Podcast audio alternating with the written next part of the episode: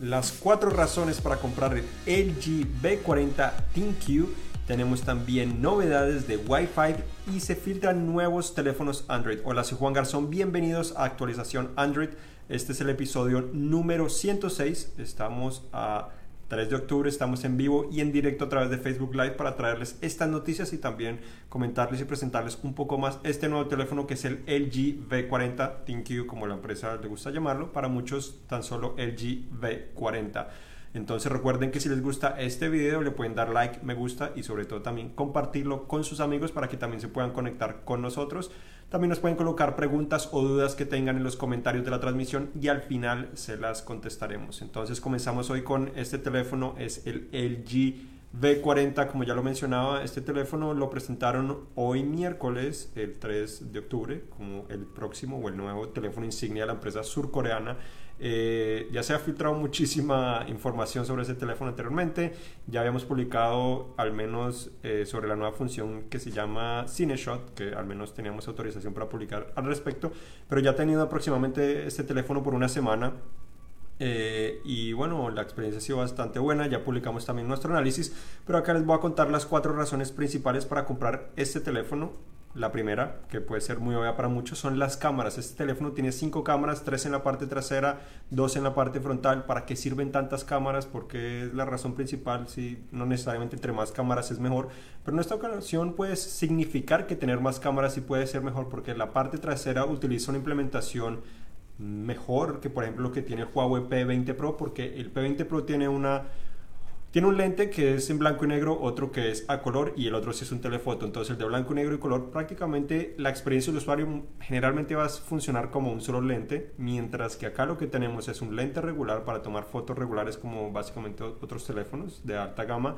Pero además de eso también tienes el telefoto que es el que te permite hacer zoom óptico 2X para que sin moverte puedas tomar eh, más, eh, más de cerca ese objeto sin perder tanto detalle. Y además de esto encuentras también ese lente gran angular que la empresa ha integrado desde el LG G5 desde 2016. Entonces tienen tres diferentes perspectivas en un solo teléfono. Básicamente como si tuvieras una cámara y, tuvieras, cambiarías el lente para capturar diferente el ángulo eh, o la visión de lo que estás intentando capturar. Pero tan solo tienes acá integrado, tan solo presionas el botón y cambia entre las cámaras. O también tiene lo que se llama el triple shot que es un modo en el que tomas la foto y está tomando una foto en cada uno de los lentes. Después puedes ver las tres fotos, las tres fotos son guardadas en tu galería y además crea un video animado para hacer la transición de la más lejana a la más cercana, entonces del gran angular a la regular a la telefoto.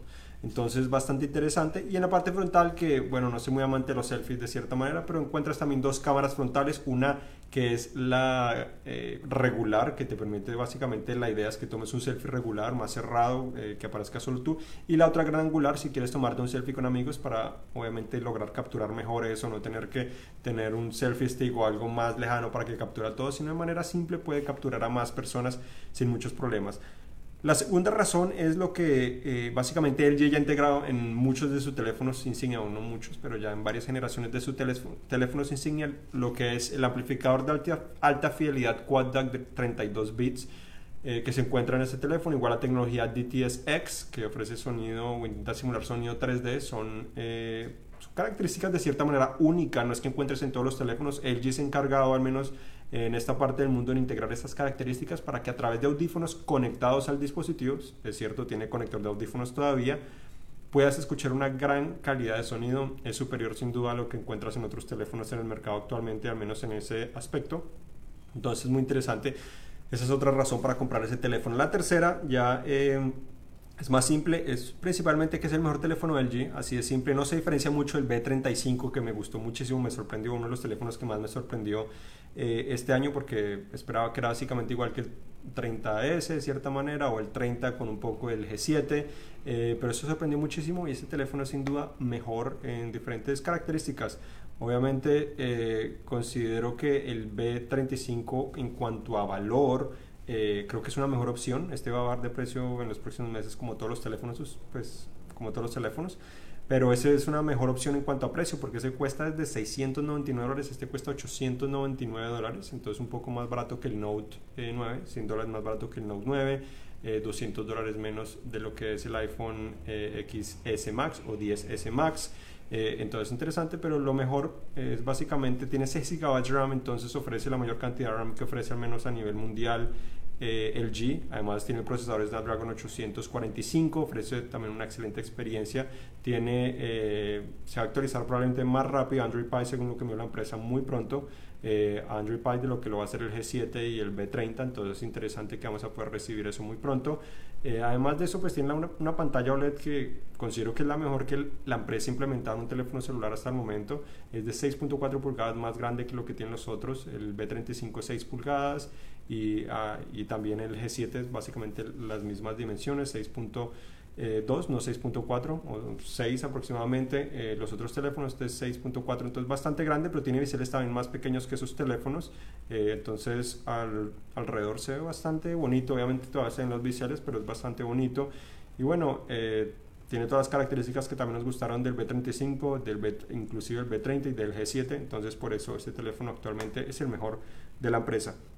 Y la otra razón es el excelente desempeño, como mencionaba, 6 GB de RAM, Snapdragon 845, la versión más reciente de la interfaz personalizada de la empresa, que no es muy diferente a lo que ya vemos en el G7 o B35, pero va a recibir pronto eh, Android Pie, entonces esperamos saber mejoras en ese aspecto, pero en cuanto al uso, el, desempeño es excelente, tan solo tiene o he experimentado algunos problemas en la cámara, en el cual se demora un poco más del tiempo que me gustaría, pero es algo que he experimentado en las últimas versiones de los teléfonos de LG. A pesar de eso, un excelente teléfono recomendado, buena alternativa para el Note 9 eh, y sin duda que es uno de los mejores teléfonos de este año.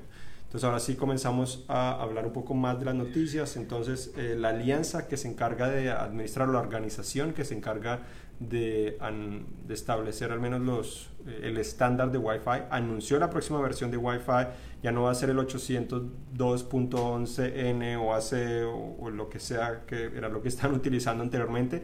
Ahora lo van a llamar simplemente Wi-Fi 6. Eh, prometen obviamente más alcance, mejor velocidad, entre otras mejoras, pero al menos simplificarían también el nombre para no complicar tanto eh, las cosas. No se sabe exactamente cuándo podría estar disponible eh, en ese momento, pero se sabe que el Wi-Fi 6 tendría compatibilidad con lo que es el 802.11 AX, que esa es una tecnología nueva también que estaría eh, pues eh, implementando, se estaría implementando de cierta manera y pues esperamos conocerla. Obviamente mejoras nos emocionan y sobre todo Wi-Fi que hoy en día lo utilizamos mucho, no solo en teléfonos, sino en laptops y toda clase de dispositivos.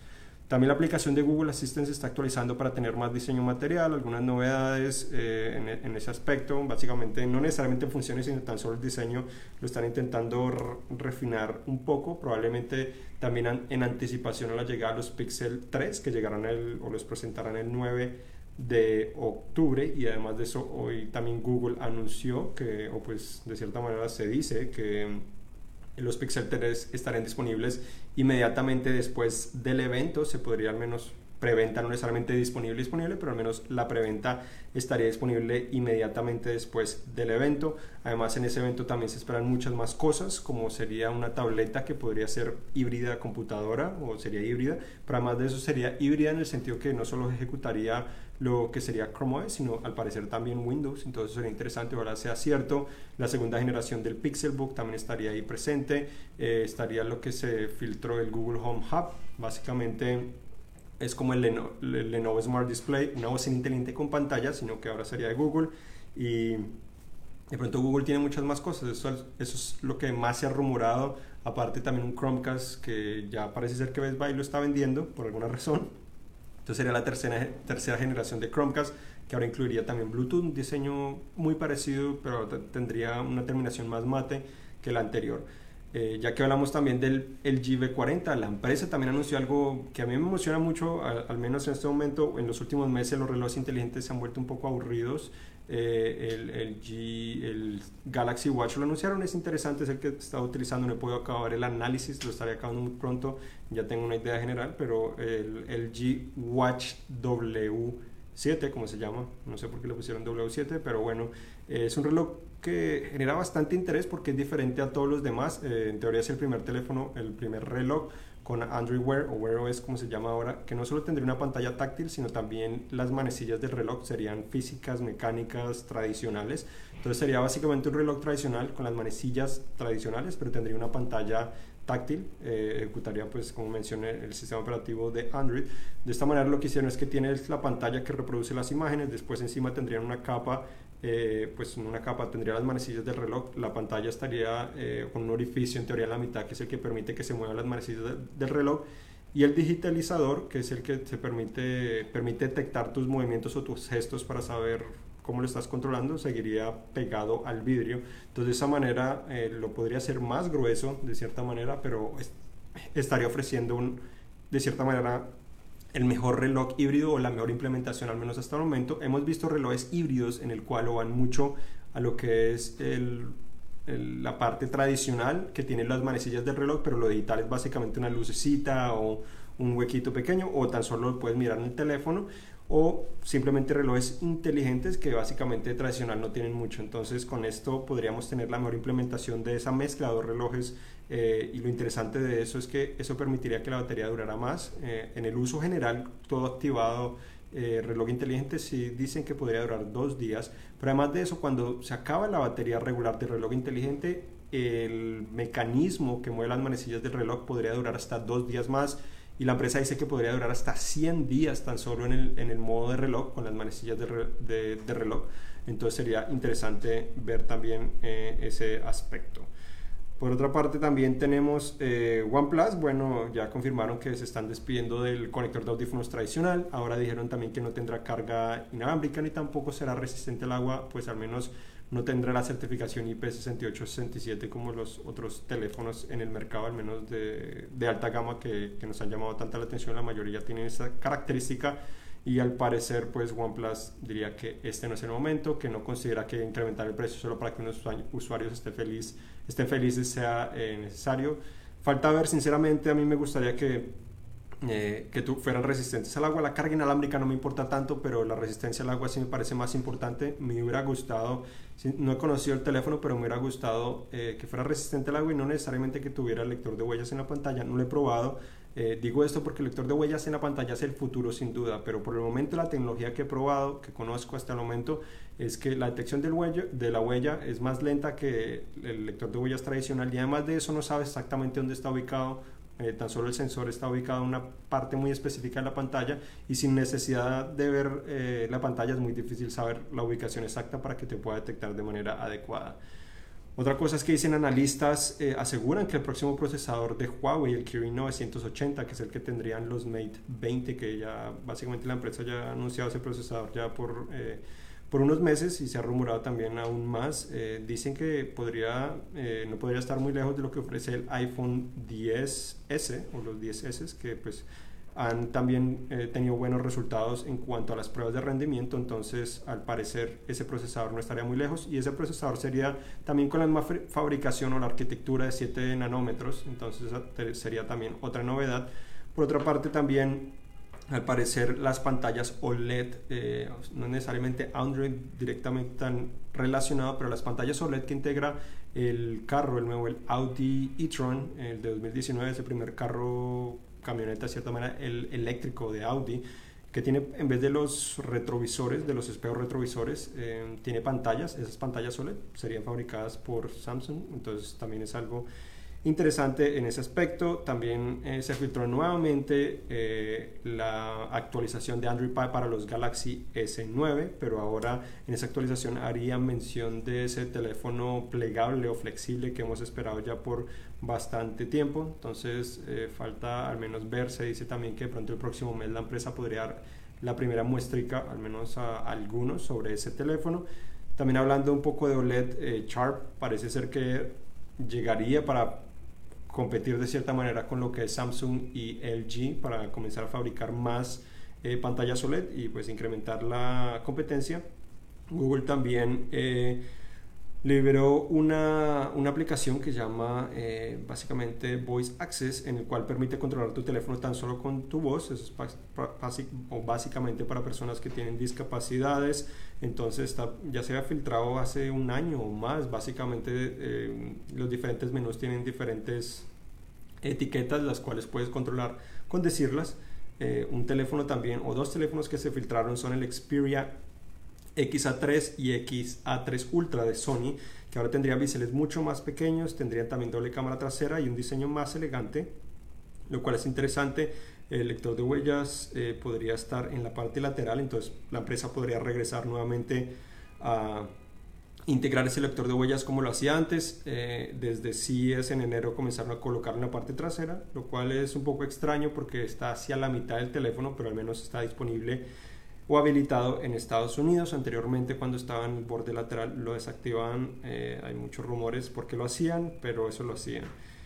Otra cosa es, eh, a pesar de que no está totalmente relacionado a Android, es que Microsoft también presentó unos nuevos audífonos, los Surface Headphones. Eh, son bastante interesantes, se pueden conectar a teléfonos Android, eh, obviamente, pero lo interesante es que tiene cancelación de ruido. Supuestamente se demoraron tres años en desarrollarlos, pero puedes girar la parte externa no solo para subir volumen, sino también para controlar manualmente la cancelación de ruido, entonces para ofrecer más, más específico eh, el nivel que tú quieres de, cancelación de ruido. Entonces, bastante interesante. No sé a alguien cómo se le había ocurrido, pero poderlos controlar así es muy bueno. Samsung también estaría trabajando en la siguiente generación de DeX, que es lo que te permite convertir tu celular en una computadora de escritorio. Ahora no necesitarías ni siquiera de un cable. El Note 9 necesita un cable, un HDMI conectado a un monitor para que se active, pero ahora Samsung estaría trabajando una solución inalámbrica para permitir que de cierta manera inalámbricamente se pueda conectar un monitor. Imagino que el monitor podría necesitar de un adaptador, pero no es claro eh, cuándo se presentaría, si de pronto eso llegaría el próximo año o no. También al parecer eh, el fabricante de las pantallas OLED de los iPhones no sería LG como se había rumorado anteriormente, sino al parecer sería Samsung nuevamente. Entonces esto también le está representando ganancias a Samsung, la venta de los iPhones, entonces es algo bueno para la empresa de cierta manera. Y Huawei también estaría planeando un reloj inteligente, eh, quién sabe si a lo mejor se lanzaría con el Mate 20, eh, que eso es el 16 de octubre, pero se filtró, se llamaría el, el Huawei Watch GT o GT. Prometería ofrecer hasta 7 días de batería, pero no se conocen más detalles al respecto. Entonces, hasta aquí llegamos. Ahora vamos a contestar las preguntas que ustedes tengan. Sí, Jesús, cuando estabas hablando del LG B40 nos ha dicho, me quedo con mi Samsung Note 9.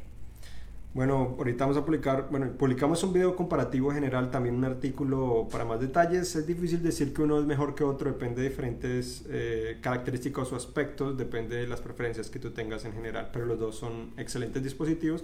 Lo bueno del LG en general es que es más barato, 100 dólares más barato, eh, sin embargo tiene la mitad de almacenamiento, 64 gigabytes de almacenamiento, pero ofrece las tres cámaras traseras que ofrece una mejor ofrecen más flexibilidad y también pues eh, un excelente desempeño, los dos sin ninguna duda. Cristian nos dice si sabes cuándo va a llegar, cuándo va a llegar Android P a los Huawei Mate 10. Eh, no se conoce por el momento, pero Huawei no es la mejor empresa en habilitar rápido las actualizaciones, entonces podría ser hasta finales de año o hasta el próximo año. Eh, Edgar nos pregunta por el iPhone 10S Max ¿Quieres saber si su procesador es bueno para jugar con Minecraft?